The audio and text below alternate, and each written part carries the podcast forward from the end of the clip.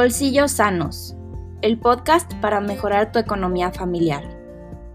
Bienvenidos al podcast Bolsillos Sanos de la Caja Popular Colonias Unidas, donde descubrirás conceptos de finanzas personales, buenos hábitos financieros, una economía alternativa y cooperativista, acompañado de tips prácticos para aplicar en tu vida diaria. Te invitamos, quédate con nosotros.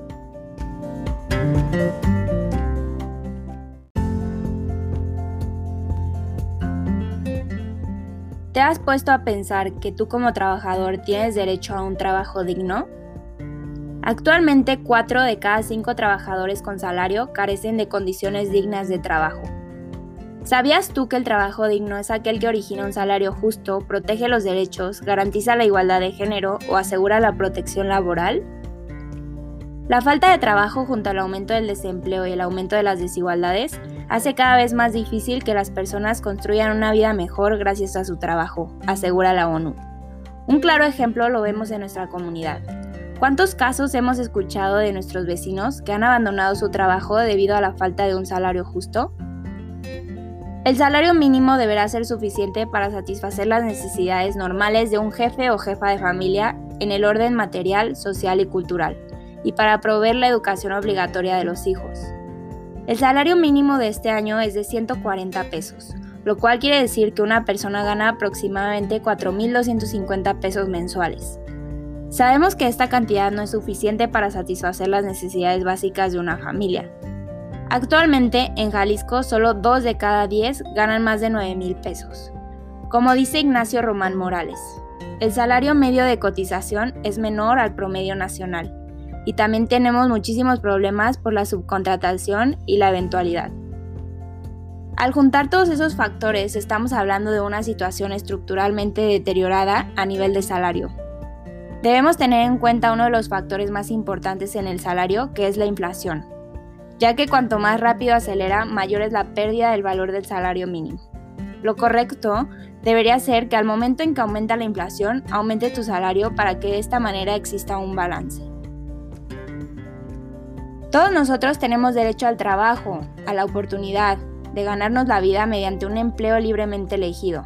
Pero no solo es elegirlo, sino que sea digno y justo. Es por eso que un salario tiene que ser remunerado de forma honesta, teniendo en cuenta el tiempo de dedicación, la experiencia, habilidades, entre otros factores de cada persona. Una cifra realmente impactante es que casi medio millón de personas no tienen un empleo bien pagado, y que sea suficiente para satisfacer sus necesidades básicas. Sabemos que la CPCU es una cooperativa en donde todos tenemos derecho a voz y voto, igualdad de oportunidades, mismos beneficios y en donde la parte más importante es el ser humano. De la misma manera en que se aplica en la CPCU, podemos aplicarlo en las empresas, con una base democrática que como mencionamos anteriormente, una persona es un voto y es una empresa en donde puedes tener una vida laboral y personal al mismo tiempo. La cooperativa de trabajo se basa en el autoempleo colectivo, en donde los socios y socias son al mismo tiempo trabajadores. Este mismo modelo de cooperativismo podemos relacionarlo con una estructura horizontal. Pero ¿sabes qué es una estructura horizontal? Es la combinación ideal, ya que su objetivo es eliminar las barreras internas en la cual la jerarquía es vertical y todos los empleados participan en la toma de decisiones.